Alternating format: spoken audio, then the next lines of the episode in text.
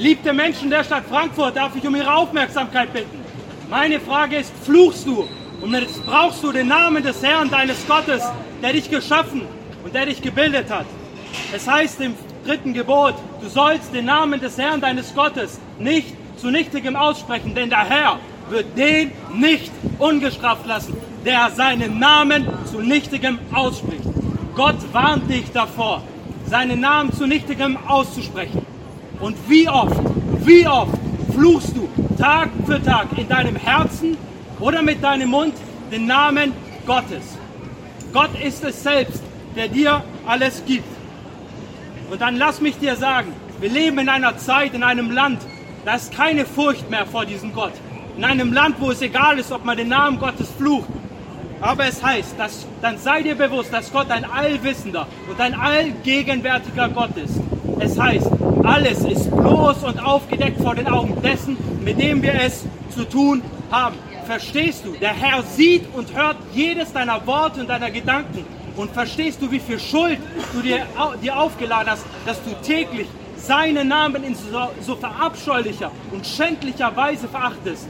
Gott ist es, der dir Tag für Tag dich für dich sorgt, der dir Leben gibt, der dich kleidet und der Gutes dir an dir erweist. Und da ist kein Dank aus deinem Mund, sondern nur Fluchen.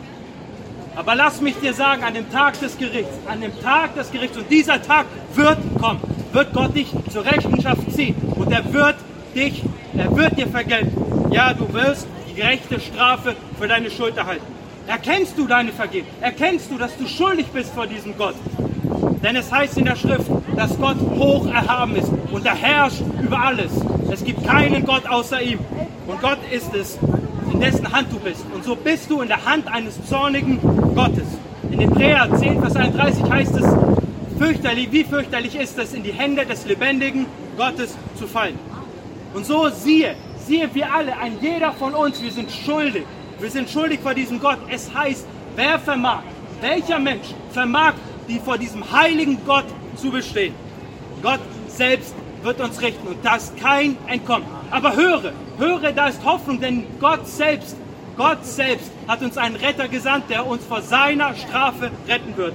Das heißt, Gott hat seinen Sohn Jesus Christus gesandt, der Mensch geworden ist, der stellvertretend am Kreuz für Sünder gestorben ist, damit Gott uns vergeben kann. Hörst du, Jesus Christus ist gekommen. Und das heißt, dass Gott Jesus, der Sünde nicht kannte, für uns zur Sünde gemacht hat, damit wir zur Gerechtigkeit Gottes würden in ihm.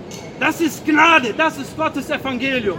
Und es heißt, es heißt die Strafe, die Strafe, die du und ich verdienen, sie lag auf Jesus zu unserem Frieden. Das ist das Evangelium und die gute Botschaft. Und deshalb ist Jesus gekommen, um Sünder zu suchen und zu erretten. Und der Ruf heute lautet, kehre um und tu Buße.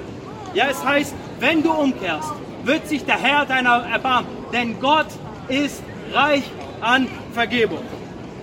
Und so wollen wir noch rufen, wer den Namen des Herrn anruft, ja, wer ihn anruft, der wird gerettet werden. So hör auf, seinen Namen zu fluchen, sondern ruf ihn an, damit er dich rettet vor sich und vor seinem Zorn selbst. Und so wollen wir schließen und bitten an Christi Stadt, lasst euch heute versöhnen mit Gott. Amen.